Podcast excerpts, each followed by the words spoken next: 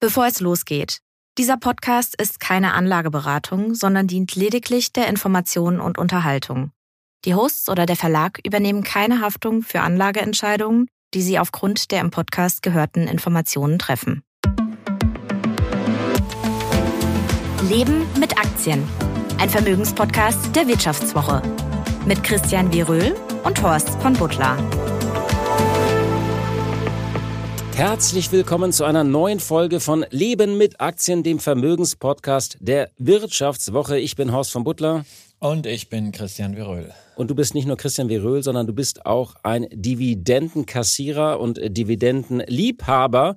Ja, ich meine, du musst richtig gut drauf sein, würde ich mal sagen. Diese Vorfreude ist wahrscheinlich so deine Frühlingsgefühle, oder? Wenn so die Dividendensaison so langsam Fahrt aufnimmt bis Mai, wenn man die ganzen Renditen und Ausschüttungen sieht. Du musst eigentlich äh, gut drauf sein. Ja, ich bin gut drauf, mache mir aber natürlich auch immer klar, dass die Dividendensaison sozusagen Erntezeit ist und das ist dann nur die Belohnung dafür, dass man irgendwann mal gesät hat. Ja, wir ernten, was wir sehen. Auch übrigens ein schöner äh, Hit von ähm, äh, Fanta 4 von, ähm, glaube ich, war das mal, nicht? Siehst, siehst, du, ich bin da einfach nicht äh, sattelfest. Ich könnte jetzt mit deutschen Volksliedern und Heino ankommen. ja, dein, deine, deine Musikkompetenz, die ist sowieso, hat sehr komische Inselbegabung, aber das lassen wir mal beiseite. Lass mal auf die Dividendennachrichten kommen. Die Allianz zum Beispiel hebt an, ein Plus von 21 Prozent von 11,40 auf 13,80, wobei der Gewinn im Jahr 2023 sogar über 30 Prozent äh, äh, gestiegen ist. Äh, also da gab es ja noch diese ja, Schadensersatzsache. Ne? Ähm, genau, das war der Basiseffekt dann gegenüber dem Jahr 2022. Operativ hat die Allianz 6,7 äh, Prozent zugelegt beim Gewinn. Auch das ist sehr, sehr ordentlich. Das Unternehmen ist insgesamt sehr stabil aufgestellt. Wir hatten hier ja auch mal länger drüber gesprochen. Und dieses Dividendenplus resultiert aber auch daraus, dass man die die Ausschüttungspolitik etwas progressiver gestaltet. Bislang hat man gesagt, wir wollen so ungefähr 50 Prozent vom operativen Gewinn ausschütten. Jetzt sollen es künftig 60 Prozent sein. Man will den Aktionären also was Gutes tun. Da muss man immer auch ein bisschen auf die Motivation gucken. Aber bei der Allianz ist es insgesamt sehr, sehr komfortabel, insbesondere wenn wir auf diese Solvabilitätsquote schauen, die ja die wichtige regulatorische Kennzahl für die Kapitaldeckung ist. Da ist die Allianz weit über allen Zielwerten und insofern kann man sich das leisten, die Ausschüttungspolitik in dieser Form anzupassen. Mercedes, ich weiß, du bist kein Freund von Autoaktien, hat zwei Prozent weniger Gewinn gemacht, äh, ja, aber meldet einen unerwartet hohen Anstieg des Free Cashflow. Das ist äh, die berühmte unkorrumpierbare Größe, auf die du gerne guckst. Von 8,1 auf 11,3 Milliarden Euro. Ja, und hebt die Dividende von 5,20 auf 5,30 an. Ja, es äh, kennt man aus der Automobilindustrie so nicht. Da hätte man schon fast wieder gedacht, na ja, so weniger Gewinn, da sind wir mal vorsichtig, aber sie gehen halt ein bisschen progressiver raus, wollen natürlich auch damit zeigen, dass sie weiterhin an diese Strategie glauben, Luxus. Positionierung, Luxus. Da hattet ihr in der Wirtschaftswoche ja einen ganz suffisanten Artikel dazu, nämlich, äh, dass die Margen bei Mercedes nach wie vor nicht luxuriös sind und das aus ausgerechnet dieser völlig unglamouröse Nutzfahrzeugbereich, also die Transporter, die höchste Marge haben. Ja, das will man dann immer nicht so wissen. Ja, und dann natürlich, wenn wir jetzt schon gerade durch den DAX äh, hier äh, stiefeln, äh, BASF. Martin Brudermüller wird ja in diesem Jahr abtreten, damit geht eine Ära zu Ende. Übrigens auch eine tolle Titelgeschichte, kann ich nur empfehlen von den Kollegen über BASF und auch so das Symbol des deutschen Standortes. Und Bruder Müller will natürlich nicht mit einer Dividendenkürzung abtreten und zahlt wie im Vorjahr 3,40 Euro, womit die Ausschüttung 3 Milliarden höher ist als der Free Cashflow. Ja, BSF geht es gar nicht so gut. Eigentlich müssten die mal ein bisschen auf die Bremse treten. Ja, also sie haben 2,7 Milliarden Free Cashflow gemacht, ne? kratzen also den komplett zusammen und packen noch was obendrauf, um sich diese drei Milliarden Ausschüttung leisten zu können. Und auch gerade der Blick nach vorne, der ist ja sehr ernüchternd, nicht nur auf der Tonspur, was er wieder alles an Gegenwind jetzt geschildert hat, sondern auch in Zahlen. Für 2024 geht man eben wegen der sehr hohen Investitionen nur von 100 bis 600 200 Millionen Free Cashflow aus. Und jetzt haut man noch mal kräftig raus. Da hätte ich mir ein mutigeres Signal gewünscht, wenn man schon über alles klagt, dass man da auch eine klare Zäsur macht. Aber bei der Dividendenpolitik wird das dann seinem Nachfolger höchstwahrscheinlich vorbehalten sein. Und das ist schon ein bisschen so eine Ego-Nummer. Genau. Bayer, der, die andere Großbaustelle Deutschlands, da zahlt CEO Bill Anderson, äh, ja, der, der, der zahlt nicht, der zieht erstmal durch und zahlt nur die Mindestdividende. Du hast das äh, gelobt auf Twitter. Warum? Ja, weil ich meine, Anderson hat ja nun in den letzten Monaten überall erklärt, wie er den Konzern umbauen will, dass Bayer in einem brutalen Umbruch steckt. Die Baustellen sind ja auch alle bekannt. Dafür braucht man viel Geld. Man ist immens hoch verschuldet. Und in der Situation dann weiterhin zwei Milliarden Dividende rauszuknallen, das geht natürlich überhaupt nicht. Das wäre unglaubwürdig gewesen. Insofern hier das logische, klare Alternativ hilfloses Statement. Ich glaube auch nicht, dass das so ganz freiwillig kam, sondern Unternehmen redet ja nicht nur mit seinen Aktionären, sondern auch mit den Fremdkapitalgebern. Und wenn du weiterhin Geld am Anleihenmarkt einsammeln möchtest, dann sehen die Gläubiger und die möchte gern, soll Gläubiger das nicht so gern, wenn du so viel Liquidität an Aktionären. Möchte gern, soll Gläubiger. Würdest du das mit Bindestrichen schreiben oder so durchschreiben? Ja, würde würd ich schon. Würd ich, schon. Okay. ich weiß gar nicht, wer so gerne jetzt bei Bayer ähm, Kredite gibt, aber äh, man sucht natürlich, äh, weil man muss ja auch immer wieder refinanzieren. Das wollen wir nicht vergessen. Die Anleihen werden fällig und äh, du musst auch am äh, Kreditmarkt immer wieder mit deiner Story entsprechend werben. Genau. Und dann noch zum Schluss aus unserer beliebten Reihe äh, Plattform-Titanen, die zu Dividendenzahlern werden. Wir hatten vor einigen Wochen das Beispiel Meta und jetzt wird Booking ähm, Dividendenzahler. Sind nur 8,75 Dollar pro Quartal beim Aktienkurs von 3.500 Dollar. Nicht so substanziell, aber irgendwie symbolisch auch, nicht? Ja, irgendwann kommen sie alle, ne? Ich habe es ja. ja. gesagt und jetzt gleichzeitig waren ja Booking. Irgendwann kommen sie alle zu Christian und liefern ihre Dividende ab. Ja, ja, Booking ist ein äh, ja wirklich seit Jahren extrem Cashflow starkes Unternehmen, auch jetzt wieder mit großartigen Zahlen, natürlich auch entsprechend bewertet, wobei, wenn man mal Kurs Free Cashflow äh, sich anschaut, das ist deutlich unter 20. Also äh, so teuer ist die Aktie relativ gesehen, nicht absolut mit dreieinhalbtausend natürlich schon. Aber es ist einfach jetzt mal ein Anfang und wir werden hier in den nächsten Jahren so wie auch früher bei einer Microsoft, wie auch bei einer Apple kräftig Dividende und Dynamik sehen. Ja, Dividende ist schön, ist natürlich nicht alles. Man muss immer schauen, äh, äh, also ist halt ein Indikator, was beim Geschäft hinten herauskommt. Aber natürlich braucht es immer auch jede Menge andere Hintergründe und Einordnungen. Und das wollen wir. Damit kommen wir zu unserem Programm für heute unter anderem bei einem Schweizer Unternehmen machen, ja, das für viele Anleger einfach so der Inbegriff der Stabilität ist, äh, ja, Nestlé, ähm, der Schweizer Konsumgüterkonzern, 29. Dividendenanhebung in Folge, aber irgendwie hat es so ein bisschen enttäuscht. Wir schauen mal genauer hin. Tja, und dann haben wir noch etwas im wahrsten Wortsinn Fantastisches, nämlich zwei britische Aktien, die mit Fantasy-Inhalten wirklich fantastische Geschäfte machen. Zunächst aber, Horst, müssen wir nach Japan, denn dort ist etwas wahrhaft Historisches passiert. Ländersache. Ja, um es, äh, um auf einen bekannten Hit anzuspielen, Peak in Japan könnte man sagen. Äh, es gibt ein Allzeithoch. Jetzt fang nicht an zu singen. Äh, du bleibst schön bei deinen, bei deinen deutschen Klassikern. Ja, äh, wieder mal ein Allzeithoch. Über die Psychologie äh, von Allzeithochs hatten wir hier schon einige Male gesprochen. Nun ist es in Japan passiert. Dazu ein bisschen länger gedauert, und zwar ganze 34 Jahre. Ähm, ja, und wir wollen mal so ein bisschen auf den japanischen Aktienmarkt äh, schauen, den man ja immer so als Beimischung auch im Depot hat, ähm, wie man auf diese Werte guckt, weil 34 Jahre ist ja wirklich auch eine lange Zeit. Wir hatten neulich mal die Münchner Rück, äh, die äh, nach 23 Jahren äh, auf einem Allzeithoch ist. Das Schöne ist immer so, das ist der berühmte lange Atem, aber wenn man da mal irgendwie ganz am Anfang steht, weiß man ja wirklich nicht, wie lange es dauert. Also werfen wir mal so ein bisschen tieferen Blick auf Japan. Nach einer kurzen Unterbrechung geht es gleich weiter. Bleiben Sie dran. Wie steht es um den Standort Deutschland? Wie entwickelt sich der Goldpreis? Wie führe ich in meinem Unternehmen KI ein? Ich bin Horst von Butler, Chefredakteur der Wirtschaftswoche und jeden Tag liefern wir Ihnen Analysen, Kommentare, Reportagen und Hintergründe, damit Sie fundierte Entscheidungen treffen können. Sei es für Ihr Geld, Ihre Immobilien, für Ihre Karriere oder für das eigene Unternehmen. Wir begleiten Sie beim nächsten Schritt und wir denken an den nächsten Schritt. Für unsere journalistische Arbeit wurden wir jetzt sogar mit dem European Publishing Award ausgezeichnet als Magazin des Jahres und das wollen wir mit Ihnen feiern.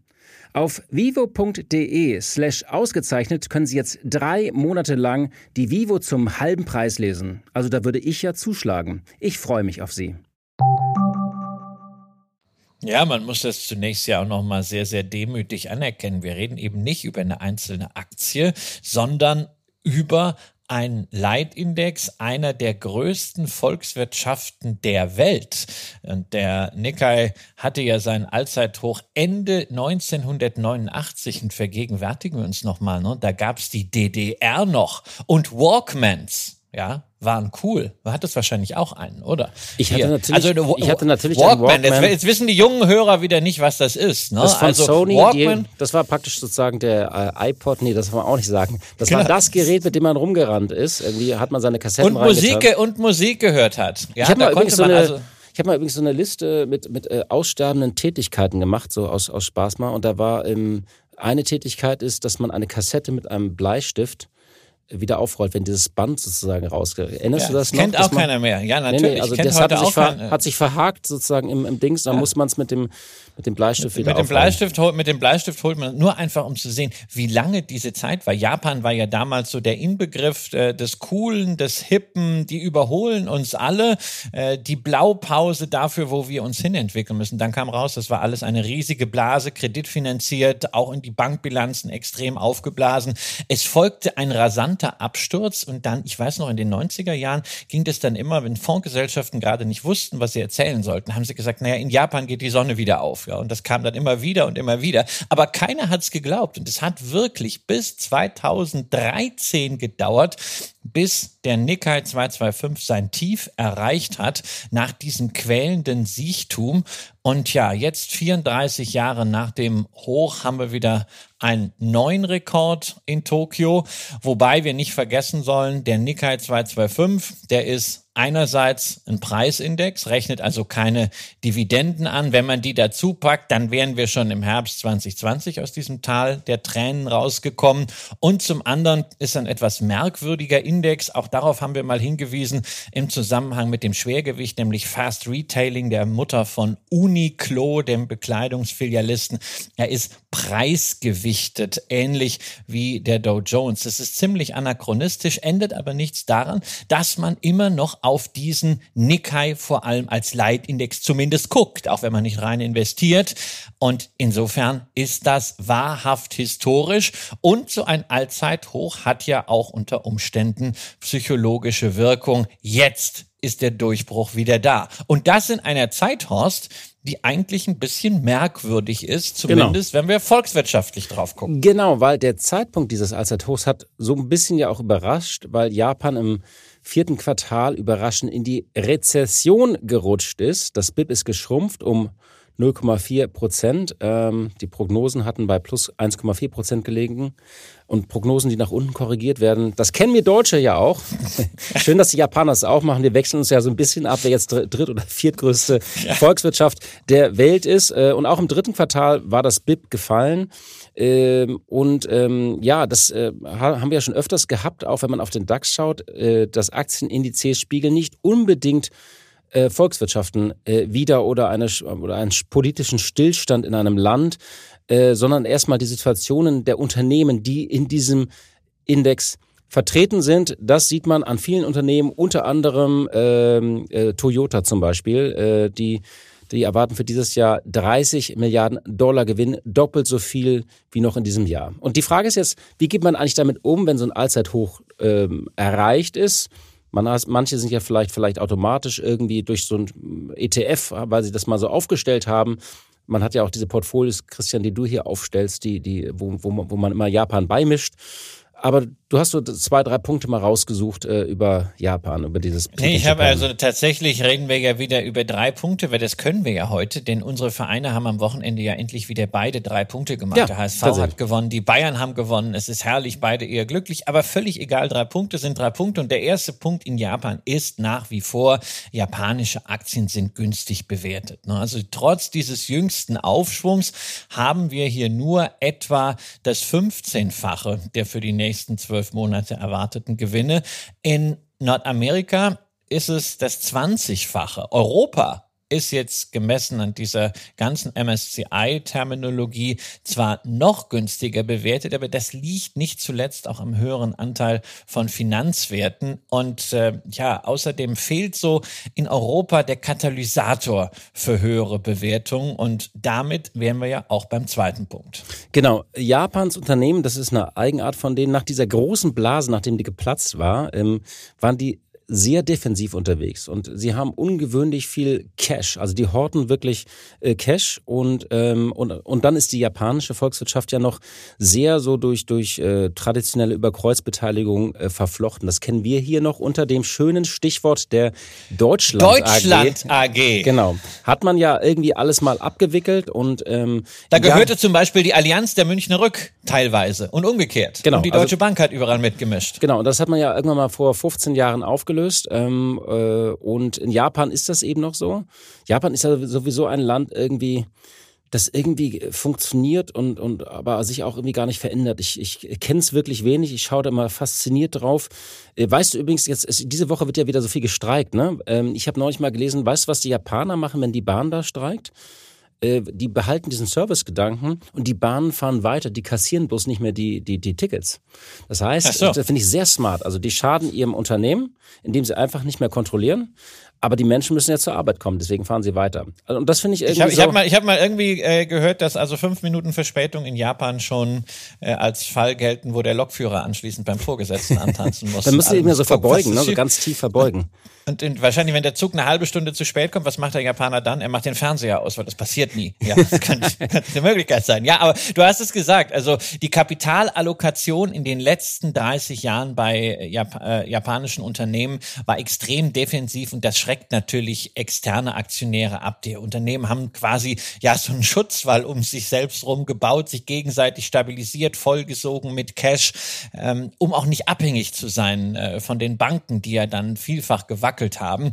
Und schon äh, der ja mittlerweile verstorbene Premier äh, Shinzo Abe hatte die Unternehmen ja immer ermutigt und gedrängt, mehr für Shareholder Value zu tun, überschüssiges Kapital, das man eben nicht reinvestieren kann, auch nicht perspektivisch, entweder als Dividende auszuschütten äh, oder für Rückkäufe zu nutzen, um also diese Kapitalrendite zu erhöhen. Da hat sich schon eine Menge getan. Volumen der Aktienrückkäufe hat sich in den letzten zehn Jahren verdreifacht und im letzten Jahr gab es dann nochmal ein Ausrufezeichen, nämlich die Börse höchst selbst hat die Unternehmen, vor allem auch die kleineren und mittleren Unternehmen, nochmal aufgefordert, den Kapitalmarkt aktiver zu adressieren, dabei auch Sanktionen ins Spiel gebracht und siehe da, es hat sich was getan. Ja, das Kurs-Buchwert-Verhältnis liefert da ganz interessante Erkenntnisse. Noch immer haben 40 Prozent der Unternehmen an der Toyota Börse ein Kurs-Buchwert-Verhältnis von unter eins. Will also heißen, die werden nicht mal mit dem Wert ihres bilanziellen Eigenkapitals bezahlt. Aber vor einem Jahr waren es noch 50 Prozent. Da ist also was in Gang gekommen, aber bei 40 Prozent Kursbuchwert unter eins sind natürlich auch ein paar Luschen dabei, aber trotzdem, da ist noch genügend Fleisch am Knochen für Investoren, die jetzt dazukommen. Ja, und dann ein dritter Punkt, der hat auch wieder mit der Geopolitik zu tun. Japan profitiert natürlich davon, dass viele Investoren sich von China abwenden, aber weiterhin Asien im Portfolio haben wollen. Zumal es in Japan wirklich sehr viele Unternehmen gibt, die zwar so als Industrie klassifiziert sind, aber gerade im Zulieferbereich stark auch von diesen technologischen Trends profitieren, über die wir hier auch mal wieder sprechen. Und da kommt ja, ja beispielsweise nimmst du nimmst du so eine äh, Shinetsu Chemical, das ist nicht Industrie, sondern das ist sogar Grundstoffe als Chemiewert, aber wahnsinnig wichtiger Zulieferer für die Halbleiterindustrie. Genau. Und da kommt noch ein Player ins Spiel, äh, über den wir jetzt hier nur indirekt gesprochen haben, und das ist der japanische Anleger selbst, äh, der uns ja auch so ein bisschen unbekannt ist. Ähm, und das äh, hat jetzt die FT auch nochmal ganz schön analysiert, dass er eigentlich gefragt hat, dass die Frage oder eine der Kernfragen sei, ich zitiere, ob die unermüdliche japanische Öffentlichkeit dies als Ende der Postbubble-Ära betrachtet und wenn ja, ob japanische Haushalte beschließen, einen Teil ihrer 7,7 Billionen US-Dollar an Bargeld und Einlagen in inländische Aktien zu investieren. Also da ist sehr viel Cash auch bei bei äh, japanischen äh, Anlegern oder Privathaushalten. Nur 13 Prozent äh, des, des Vermögens investieren die Japaner in Aktien, das ist 40 äh, Prozent in den USA und weniger auch als in Europa, also 21 Prozent. Das heißt, äh, die Frage, viele sagen jetzt auch, ob dieser psychologische Effekt, über den wir gesprochen haben von Allzeithochs, ob der auch etwas in Japan verändert, weil die ausländischen Investoren, da ist es schon angekommen. Im vergangenen Jahr wurden 43 Milliarden Dollar in japanische Aktien investiert und jetzt im Januar auch schon ähm, 9,3 Milliarden. Also da fließt ordentliches Geld schon nach Japan. Ja, das kann sein, dass da jetzt wirklich Momentum reinkommt. Die Frage ist natürlich, ob man sich das mit Blick auf dieses von dir ja eben auch erwähnte geschlossene System Japan überhaupt wünschen soll, dass äh, die Japaner ihre Gelder, die jetzt irgendwie so äh, eben nicht Zins bringt, aber irgendwie auf Konten rumgammeln, in den Aktienmarkt packen. Denn sehr wichtig sind ja die Guthaben bei der japanischen Postbank. Sehr wichtig ist, dass äh, die Regierung sich weiterhin bei ihren Bürgern, sprich im Land, verschulden kann. Und die Zentralbank so hat ja auch immer, äh, die, die, hat ja auch Aktien da gekauft. Also wir kennen das ja von ja. unseren Zentralbanken, dass die Anleihen äh, kauft. Die hat ja da wirklich Aktien gekauft und zwar ETFs. Also das ist, muss man sich ja vorstellen, dass die Bundesbank hier ständig ETFs ja. kauft. So ein Sparplan mit einem riesen, riesen Bundesbank, äh, Bundesbank Sparplan. Das ist, das ist ein, das ist so ein, äh, so ein Ding, was in den USA von äh, Janet Yellen während der Corona-Krise mal ins Spiel gebracht äh, wurde. Momentan darf die Fed keine Aktien kaufen, aber Janet Yellen hatte während der Corona-Krise schon mal ins Spiel gebracht, also dass der Kongress vielleicht auch mal einfach so grundsätzlich diese Ermächtigung erteilen könnte. Ist aber, ist aber nicht passiert. In Japan ist es was anderes. Also insofern, vielleicht muss man sich gar nicht wünschen, dass da jetzt so ein neuer Aktionärsboom entsteht, wenn die Unternehmen weiterhin ordentlich mit ihrem Kapital wirtschaften und wenn auch dieser äh, Kapitalfluss aus dem Ausland an den Kabutocho, an die Tokyota Börse anhält, dann reicht das eigentlich auch schon für eine nachhaltige Aufwärtsbewegung. Wir wollen ja nicht die nächste Börsenbubble sehen. Nein. Fest steht, Japan gehört ins Portfolio. Und wie mache ich es denn jetzt, Christian?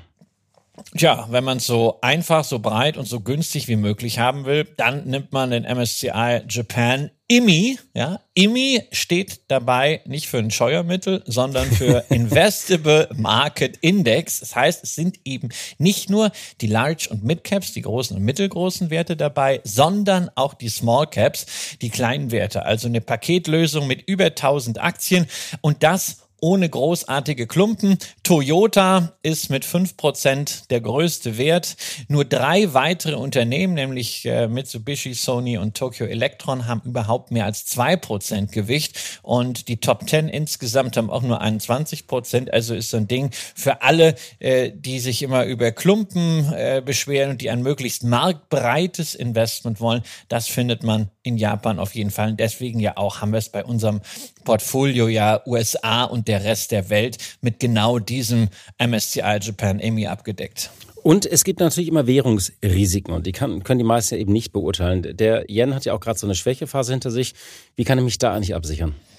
Naja, also ähm, das hat natürlich in den letzten äh, äh, Jahren ordentlich was gekostet, dass der Yen so schwach war. Nur mal der Vergleich, wenn man jetzt auf einen ETF schaut, der eben nicht abgesichert ist, da waren es äh, plus 18 Prozent auf die letzten zwölf Monate mit einem währungsgesicherten ETF, der also dieses Risiko äh, aber natürlich auch die Chance der Euro-Yen-Relation rausnimmt, waren plus 38 Prozent äh, möglich. Das heißt, auf zwölf Monate ist fast die Hälfte der Kursgewinne durch die Währungsrelation wieder durch den Schornstein gegangen. Man darf aber natürlich nicht vergessen, man profitiert ja schon davon, denn die Gewinne der Unternehmen im Export werden natürlich durch die schwache Währung begünstigt. Insofern ist aus meiner Sicht für den Langfristanleger das schon ein Nullsummenspiel, weshalb ich mit äh, einem nicht währungsgesicherten Investment in Japan bin. Wer es währungssichern möchte, das ist das Schöne, hat die freie Auswahl. Diesen MSCI Japan IMI gibt von iShares beispielsweise in beiden Varianten, währungsgesichert und nicht währungsgesichert. Und dann haben wir noch eine Besonderheit, Versicherung, da denkt immer jeder, oh, das kostet, aber Wichtig für eine Währungssicherung ist das Zinsgefälle. Und da die Zinsen in der zu sichernden Währung ja geringer sind, haben wir hier nicht dieses Kostenthema. Wenn du auf diese Blase nochmal schaust zum Schluss auf Japan, ähm, ist ja so die Frage, ähm, kann das eigentlich auch anderen Ländern passieren, wenn man so auf andere äh, Hypes schaut? Ähm, ich weiß nicht, du hast das, ich habe das damals nicht so aktiv mit äh, miterlebt. Ich saß tatsächlich mit meinem Walkman und habe mir wahrscheinlich irgendwelche, ich weiß gar nicht, welche Bands hat man denn damals gehört. Und du hast natürlich wahrscheinlich schon an der Börse eifrig die Kurse verfolgt. Nee, nein, also 89 noch nicht. Ich weiß aber noch sehr gut, dass wir im Sachkundeunterricht oder also Erdkunde oder was das war über Japan Japan sprachen und dann also wirklich äh, auch mitbekommen haben, wie effizient die Japaner sind und dass sie so in, in Fabriken im Grunde reinmarschieren wie die Soldaten und dass die uns alle überrennen und dass die alles klauen, alles, zu, alles kopieren. Gibt es interessante Parallelen übrigens zu, zu diesen Ängsten vor China auch, ne?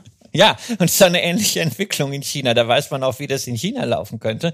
Ähm, und ich habe auch, äh, 89 war ich noch nicht in der Börse, aber ich erinnere mich wirklich dann Anfang der 90er Jahre, als ich anfing, mich dafür zu interessieren, habe ich das immer wieder verfolgt und Japan viel und viel und viel. Und das war für mich irgendwie immer ganz komisch. Damals habe ich auch kein Sushi gegessen, das war für mich erst eine andere Welt. Ähm, grundsätzlich würde ich mal zunächst sagen, ja, klar. Also sowas kann auch in anderen Ländern passieren. Wir sollten nichts ausschließen, ja, und deshalb haben wir ja auch gesagt, breit international streuen. Ähm, ist natürlich immer das Thema in den USA, dass man jetzt sagt, hey, da ist ein Riesenboom und der könnte ja auch so abrupt enden. Ja, die Bewertung mancher Unternehmen in den USA ist sicherlich ziemlich ambitioniert. Wir haben ja auch schon verschiedentlich über Tech Bubble oder nicht gesprochen hier. Wir brauchen jetzt auch nicht nochmal das Nvidia-Fass aufzumachen, aber man darf insgesamt nicht vergessen, wenn man sich den Aktienmarkt in der Breite anschaut, haben wir nichts von einem Hype wie in den späten 1980ern in Japan. Und diese Credit Bubble, die hat ja auch auf den Immobilienmarkt extrem ausgestrahlt und die hat ja global auch Auswirkungen gehabt, beispielsweise beispielsweise lange Zeit waren die Preise für Kunstwerke im allerhöchsten Segment die Rekorde aus dem Jahr 1989, weil die Japaner wussten nicht mehr, was sie mit dem Geld alles anfangen sollten und haben dann wirklich auf Kredit Kunstwerke gekauft für zweistellige Millionenbeträge. Und das hat dann auch den Kunstmarkt im Grunde 10, 15 Jahre lang erstmal komplett stillgelegt, um aus diesem Loch wieder rauszukommen. Eine Frage der Größe. Ja, während Sie noch äh, überlegen, liebe Hörerinnen und liebe Hörer, wie äh, ähm, Christian Beröhl Ende der 80er aussah, wird, hast du eigentlich so ein Foto, was du vielleicht mal posten könntest jetzt zu diesem? Ja, also äh, ich kann, ich kann da mal, ich kann da mal ein Foto posten. Mir hat letztens jemand ein Foto zugeschickt aus dem Jahr 1999, wie ich da saß tatsächlich mit einem Nokia Communicator in der Hand. Also das war der ganz frühe Vorläufer des iPhones. Den konnte man aufklappen und der hatte schon eine Tastatur. Und man konnte damit E-Mails beantworten. Ich habe es nur nie hingekriegt, meine E-Mails so richtig einzurichten, aber es sah immer voll wichtig aus. Also während Sie das überlegen, äh, also äh, bei mir ist es recht banal. Ich, ich sah ähnlich aus, bloß mit mehr Haaren oder überhaupt mit Haaren. Äh, kommen wir jetzt auf ein großes Thema, was ganz viele Menschen im Depot haben, und zwar den Schweizer Lebensmittelriesen Nestlé. Ja, Schweiz ist ja bekannt für appetitliche Ausschüttungen. Ähm, Nestlé hat jetzt seine Dividende zum 29. Mal in Serie angehoben, zeigt damit wieder einmal mehr seine Zugehörigkeit zu dem doch sehr überschaubaren Kreis der europäischen Dividendenaristokraten. Aber so richtig Begeisterung kann man der Börse nicht auf, Christian. Und diese Gründe wollen wir nee. also ein bisschen äh, analysieren. Ja, man muss sich das auf der Zunge zergehen lassen. Ne? Die Aktie ist nun bei 95 Schweizer Franken. Also wirklich recht deutlich unter diese, und ich pack gleich mal fünf Franken ins Phrasenschwein, ja, unter diese psychologisch wichtige Marke von 100 Franken gerutscht, liegt auch 25 Prozent unter ihrem Allzeithoch. Das in diesen Zeiten hat die vergangenen äh, fünf Jahre gerade mal fünf Prozent zugelegt. Klar, Dividende kommt dazu. Dennoch ist es eine ziemlich enttäuschende Bilanz, die wir Euro-Investoren nur aus einem Grund nicht so wahrnehmen, nämlich weil der Franken genau das Gegenteil von dem macht, was der japanische Yen macht. Der Franken steigt. Der hat in den vergangenen fünf Jahren um knapp 20 Prozent aufgewertet. Und wer also jetzt in, auf seine Nestle-Position kauft, die er vielleicht vor fünf Jahren aufgemacht hat und sieht dann Gewinn, sagt, oh, ist doch alles fein, dazu Dividende. Naja, der darf nicht vergessen, das kommt im Wesentlichen aus der Währung. Also äh, die Börse ist absolut nicht begeistert von. Ja, und, die, und die Bilanz war ja wirklich auch ähm, äh, äh, enttäuschend. Die Zahlen waren, äh, haben nicht so gut geschmeckt wie das, was sie in ihrem Portfolio haben.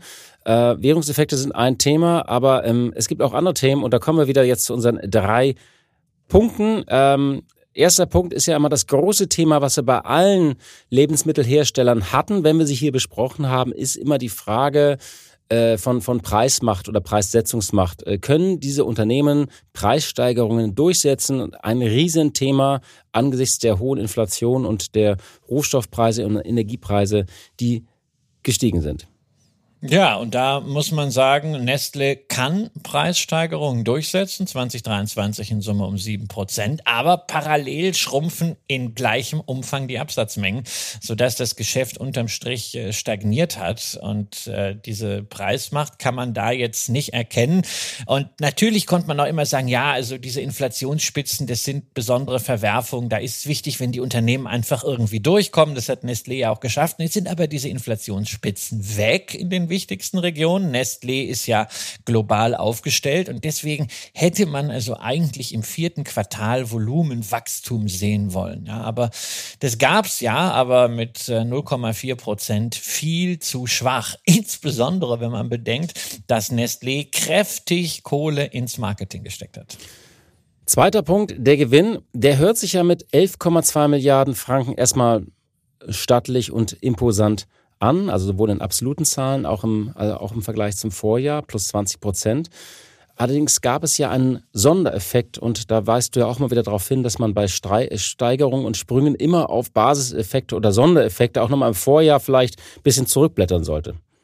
Ja, 2022 haben sie eine Abschreibung vorgenommen auf einen übernommenen Immuntherapiespezialisten auf A-Immune, kommen wir gleich noch dazu. Wenn man diesen Basiseffekt mal rausrechnet, dann stagniert der Gewinn und er liegt auch unterhalb der 12 Milliarden Franken, die wir 2019 und 2020 gesehen haben, von dem Rekord 2021, der übrigens auch wieder durch einen Sondereffekt, nämlich Verkauf von Loyal-Aktien beeinflusst war, wollen wir gar nicht reden. Auch hier haben wir wieder Thema Preismacht. Die hat eben nicht ausgereicht, um gestiegene Inputkosten vollumfänglich an den Verbraucher beziehungsweise an den Handel weiterzugeben. Ja, jetzt der dritte Punkt. Ähm, man könnte ja sagen, nun ist Nestlé, ähm, wenn man so auf das gesamte Portfolio guckt, die machen irgendwie alles Wasser, Kaffee, Eistee, Milch, Fertiggerichte, Süßwaren.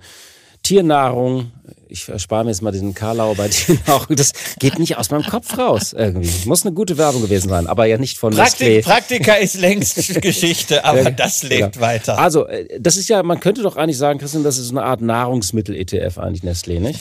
Ja, ja, da ist, da ist ganz viel drin und äh, neben dem, was du gesagt hast, äh, gibt es auch noch so einen Bereich Nutrition und Healthcare. Den also der CEO alles, ausgebaut hat, ne? Marc Schneider. Ja, das ist so alles so nach dem Motto, ne, isst dich gesund. ja, kann man das mal nennen. Ähm, das sollte der Wachstumsbringer sein, neben Kaffee und äh, Tiernahrung. Da sind dann eben solche Sachen wie A-Immune gekauft worden, die machen eine spezielle Therapie für Erdnussallergiker. Eigentlich ein sehr großes Thema, aber es war nicht erfolgreich. Man hat da, wie gesagt, Milliarden abschreiben müssen, nur zwei Jahre nachdem man es gekauft hat. Also schon Griff ins Klo, nur halt nicht so groß wie bei äh, Monsanto äh, und Bayer. Äh, aber auch zum Beispiel so ein Thema wie Nahrungsergänzungsmittel. Ja, das ist ja eigentlich ein Boommarkt, was ja nicht zuletzt äh, der Erfolg von so vielen Startups zeigt, die so Pülverchen verkaufen oder an der Börse in den USA Bellring Brands. Ja, die. Trinkst du sowas? So, also so, nee, so, nee, Shakes, trink, wo du so eine Mahlzeit dir reinpfeifst. Nee, ich trinke Monster. Ja, das ist jetzt das keine Mahlzeit. Das ist jetzt keine Mahlzeit. Würde ich auch sagen, es ist nicht im engeren Sinne eine Mahlzeit. in den, in den USA Zuckergift. hast du zum Beispiel, ja, in den USA hast du zum Beispiel Celsius als Wettbewerb von Monster Monster, die sind schon wesentlich stärker, auch so durch Vitaminanreicherungen, am Thema funktionale Getränke drin. Riesiger Wachstumsmarkt. Ja, auch Bellring mit diesen Proteinshakes, die wachsen beim Umsatz momentan mit 20 Prozent. Und das ist jetzt keine äh, Pommesbude. Die haben 430 Millionen Dollar Umsatz gemacht im vierten Quartal 2023. Aber in diesem Zukunftsbereich ist Nestlé schwach aufgestellt, nicht angekommen. Das hat nicht funktioniert. Im vergangenen Jahr haben sie da sogar Umsatz verloren von 15,7 auf 15,3 Milliarden Schweizer Franken. Ja, was ist jetzt praktisch praktisch die Bilanz? Weil Marc Schneider, der ist ja 2017 vom DAX-Konzern Fresenius zu Nestlé gekommen und hat wie so ein Portfolio-Manager dieses ganze Produktsortiment neu ausgerichtet, hat große Teile des oft kritisierten Wassergeschäftes äh, äh oder die US-Süßwarensparte zu sehr guten Preisen abgestoßen und an anderer Stelle zugekauft. Also was man so als COO macht. Man stößt ab, man sortiert, man mistet aus. Und jetzt muss man ja irgendwie sagen, der hatte ja große Vorschusslorbeeren äh, Vorschuss äh, bekommen. Ähm, was ist jetzt so deine Zwischenbilanz nach fünf Jahren? Oder ja, ja, die, Vorschuss, die Vorschusslorbeeren waren großartig. In den ersten drei Jahren der Amtszeit hat die Aktie über 50 Prozent zugelegt in Franken. Das ist jetzt nicht das, was man bei einem defensiven Titel wie Nestlé sieht. Und seitdem ist nicht mehr viel passiert. Beim Kurs, klar, das musste verdaut werden, dieser Anstieg, aber auch strategisch irgendwie nicht, hat man den Eindruck. Ähm, das ist wieder so in diesen Schlaf verfallen aus der Außensicht, wie damals bevor Schneider gekommen ist. Natürlich, der gesamte Sektor hat es schwer. Inflation, Pandemie, Lieferketten, Regulierung, veränderte Ernährungsgewohnheiten. Ne? Muss man ja auch nur mal in die Zahlen von Danone oder Kellanova oder Campbell Soup schauen. Aber von Nestlé als unbestrittenem Marktführer würde man etwas mehr erwarten, so wie das ja auch Pepsi bei äh, Getränken und Snacks äh, schafft. Zumal die Aktie ja mit dem 22-fachen des letztjährigen Gewinns bezahlt ist, also noch immer einen Marktführeraufschlag hat. Das heißt, sie ist jetzt nicht günstig momentan. Sie ist auch nicht überteuert. Ähm, ich persönlich bin ja Nestlé-Aktionär seit langer Zeit. Und du hältst es einfach durch. Ich halte einfach durch, denn bislang hat Nestlé früher oder später immer die Wachstumskurve gekriegt. Das Sortiment ist riesig. Man hat ja immerhin im Bereich Kaffee und auch vor allem äh, Tiernahrung. Äh, da dürfte man vielleicht schon die Nummer eins sein, vielleicht noch die Nummer zwei hinter Mars übrigens. Ne? Also mhm. die beiden großen Tiernahrungshersteller. Nicht börsennotiert, ganz selten. Mars äh, nicht börsennotiert, private Firma. Ja, da hat man ja auch was und ähm, das Unternehmen hat eine ganz gute Tradition darin, Baustellen zu reparieren. Äh, nur ist es wie beim Snickers, wenn es mal wieder länger dauert. Ja, also ich mache mir um die Position keine Sorgen. Und dazu sage ich ja natürlich oft genug, dass man Anleihen und Aktien nicht vergleichen darf. Dennoch einfach mal der Hinweis, ne? eine Nestlé-Aktie mit 3,1 Prozent unterm Strich dann eben immer noch komfortabel verdienter Dividendenrendite auf diesem Niveau finde ich wesentlich aussichtsreicher als jetzt beispielsweise eine zehnjährige Schweizer Staatsanleihe. Da kriege ich nämlich 0,78 Prozent oder eine Nestlé-Anleihe mit zehn Jahren Laufzeit, da kriege ich 1,475 Prozent. Insofern ähm, fühle ich mich mit der Position defensiv in Schweizer Aktien weiterhin wohl. Wir haben jetzt noch einen Mini-Nutzwert-Block und der, da geht es um das Thema, ähm, wie man Schweizer Aktien eigentlich kauft, weil die werden ja nicht mehr an der deutschen Börse gehandelt. Und ganz kurz gibt es ja drei Wege, nicht?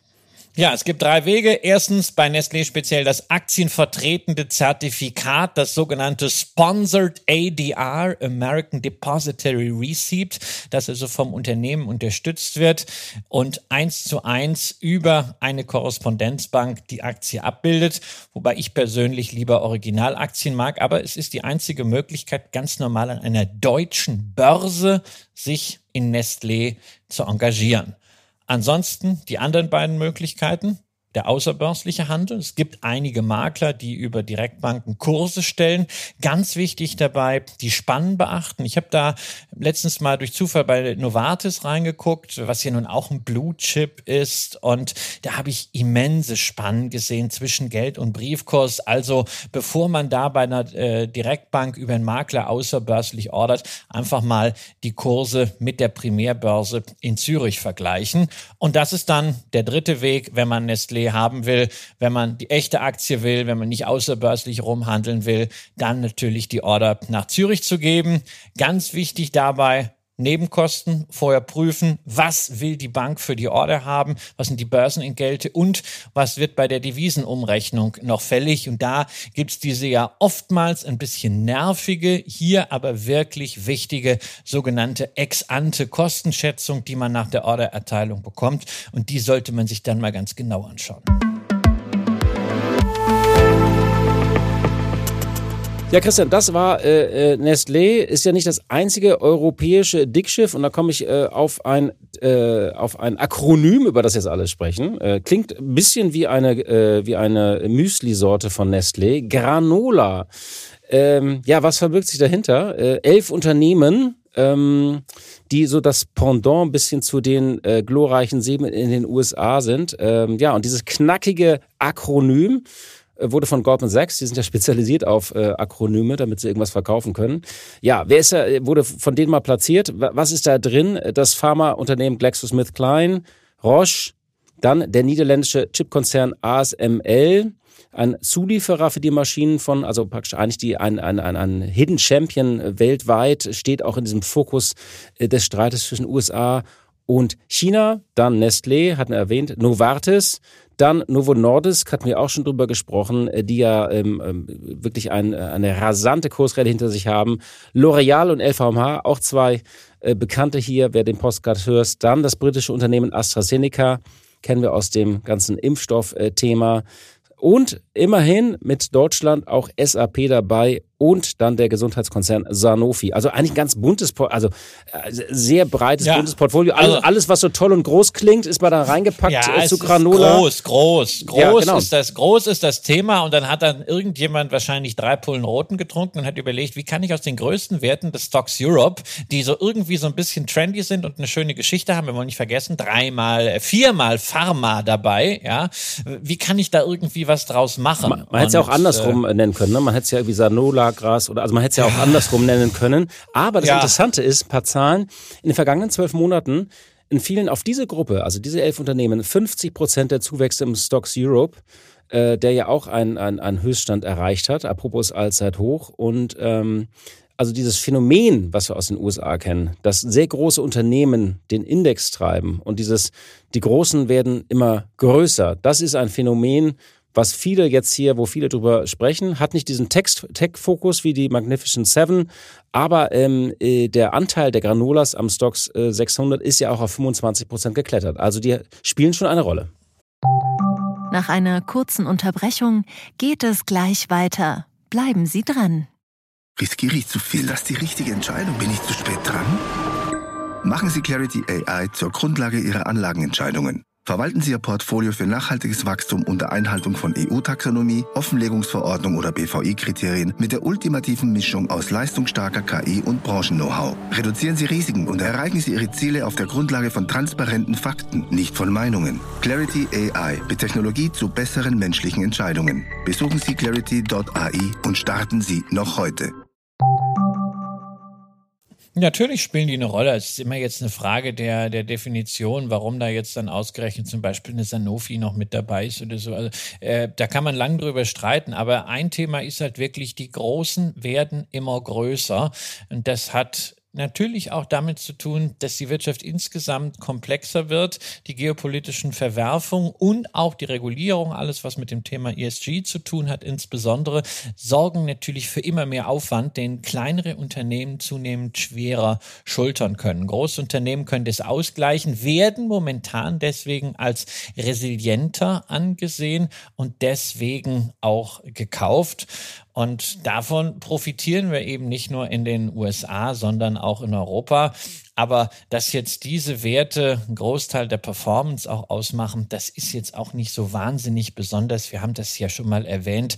Wissenschaftliche Studien zeigen eindeutig, die meisten Unternehmen tragen am Ende nichts zur Gesamtrendite des Aktienmarktes bei, sondern je nach Studie, je nach Aktienmarkt, je nach Zeitraum sind es zwei bis fünf Prozent aller Unternehmen, die eben durch ihren Aufstieg, durch ihre langfristige Wertschöpfung für die Aktienrenditen, die wir dann am Ende bei einem Index sehen, verantwortlich sind. Also gilt auch für dieses Akronym, würde ich mal sagen, man sollte es kennen, man sollte, kann da drauf schauen, man sollte sich aber nicht davon treiben oder leiten lassen.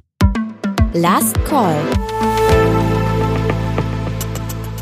Ja, äh, Christian, du hast Fantasy versprochen und liebe Hörerinnen und liebe Hörer, jetzt gibt es Fantasy, denn wir haben, ja, es war eine schöne Meldung, ich hatte dir neulich mal zugeschickt, äh, über WhatsApp aus der FT und zwar der britische Verlag, äh, der die der diese Magie der Harry Potter-Reihe von G.K. Rowling äh, damals entdeckt hat, ja, der konnte sich über ein weiteres, äh, einen weiteren Erfolg oder ein weiteres Phänomen freuen, äh, denn die Verkaufszahlen von Sarah J. Maas, äh, die auch Fantasy-Romane schreibt, ja, die haben die Gewinne in die Höhe getrieben.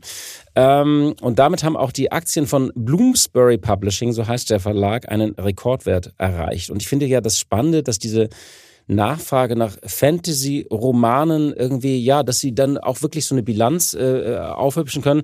Kurze Anekdote von mir, ich war ja im als ich auf der Buchmesse war, für mein Buch äh, und da so rumgegangen bin, waren endlose Schlangen, also da, wo diese Signing Hours der Autoren waren. Und da standen wirklich so 70, 80 äh, äh, äh, Teenies in Reihe, hunderte Meter äh, durch den. Alle um äh, dein Buch sich nein, eben nicht, sondern, nein, nein, nein, so. nein, äh, eben um und überall. Ich habe immer geguckt, wer da drin sitzt. Ich bin da dann auch nicht, also ich gucke dann immer so, wer sitzt da drin, um den Markt zu checken. Das waren alles Autoren von Fantasy-Romanen, wo ich auch gesagt habe, in meinem nächsten Leben schreibe ich Fantasy-Bücher und ich mache mit dir dann auch einen Fantasy-Podcast, weil irgendwie die Leute wollen das lesen, die finden das cool.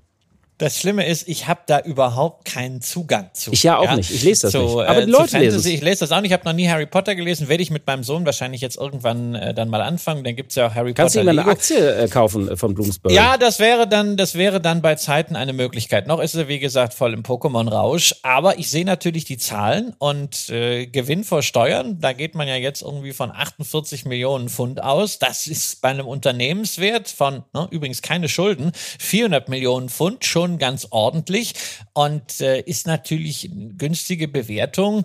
Ähm, dazu kommt ein ordentliches Umsatzwachstum, denn sie haben in den äh, Umsatz in den vergangenen Jahren wohlgemerkt, wir reden hier über einen Buchverlag, äh, nahezu verdoppeln können. War noch ein paar Akquisitionen dabei, aber das ist schon ein Wachstumsunternehmen. Und eins bei dieser Geschichte hat mich auch noch fasziniert, dass Bloomsbury zwar jetzt mit Sarah J. Maas den zweiten Hitgaranten Blockbuster Megaseller hat nach äh, John K. Rowling. Das heißt, sie müssen aber, guten Riecher haben da auch, ne? Die haben guten Riecher, ja, aber es ist jetzt nicht so, dass die nur sich auf ihre Nase verlassen, sondern sie haben darüber hinaus auch ein interessantes Portfolio. Eben nicht nur Fantasy und Belletristik, sondern auch Kinderbücher und Fachbücher und Wissenschaftsliteratur, was ja ein viel stabileres Geschäft ist. Und das hat immerhin einen Anteil am Umsatz von zuletzt einem Drittel.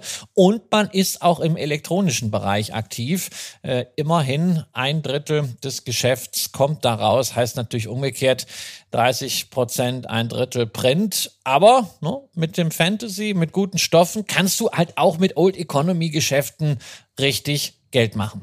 Ähm, war es eigentlich jetzt so, äh, kanntest du diese Aktie oder hattest du sie jetzt angeguckt, nachdem ich dir das zugeschickt habe? Nein, also ich muss zugeben, ich kannte die Aktie nicht und habe sie hoch interessiert angeschaut. Ja, also ich bin im britischen Aktienmarkt, gebe ich zu, nicht so wahnsinnig drin. Ich habe aber letztens schon mal eine andere Firma äh, kennengelernt, wo das ein ähnliches Thema ist, auch wieder Fantasy, nur eben nicht mit Büchern, sondern mit so Fantasy-Figürchen München, Games Workshop, hört sich irgendwie schon so ein bisschen crazy an, ist es für mich auch dieses Spiel Warhammer, wo man dann äh, wirklich physisch Figürchen hin und her setzt, wo man diese Figürchen dann in ganz vielen Ausführungen, Editionen, Lizenzen bekommen kann. Und die machen mit diesen Figürchen allen Ernstes 540 Millionen Wahnsinn, Wahnsinn. Umsatz und sind hoch profitabel. Umsatz seit 2019 verdoppelt, seit 2011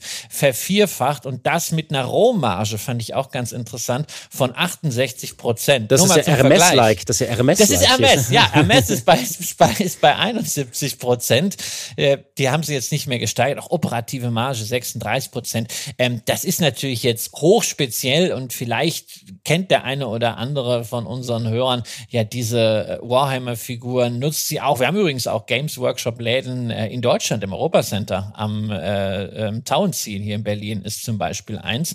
Aber was machen die? Ähnlich so wie Bloomsbury. Sie liefern ganz authentisch mit fairem Preis das, was eine wirklich, ja, bisschen nerdige, aber total loyale Zielgruppe will. Und solange du diese Zielgruppe nicht über den Leisten ziehst, sondern wirklich ihnen das gibst, was sie wollen, mit guter Qualität, solange du das ein bisschen immer ausweitest, hast du da ein richtig schönes, langfristiges, stabiles Geschäftsmodell.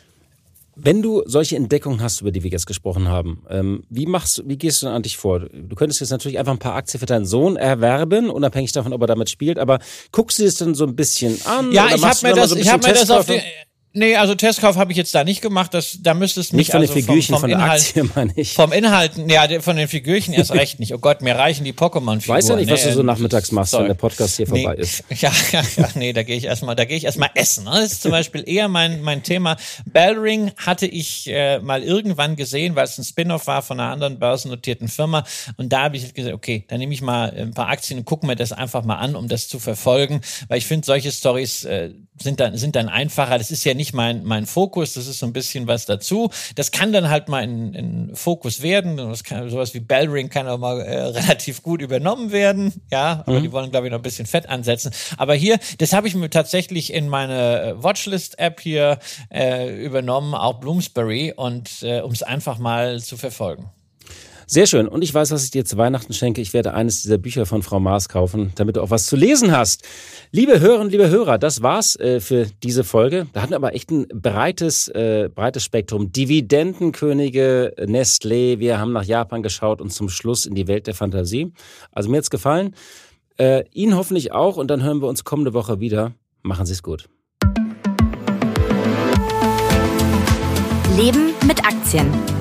Ein Vermögenspodcast der Wirtschaftswoche.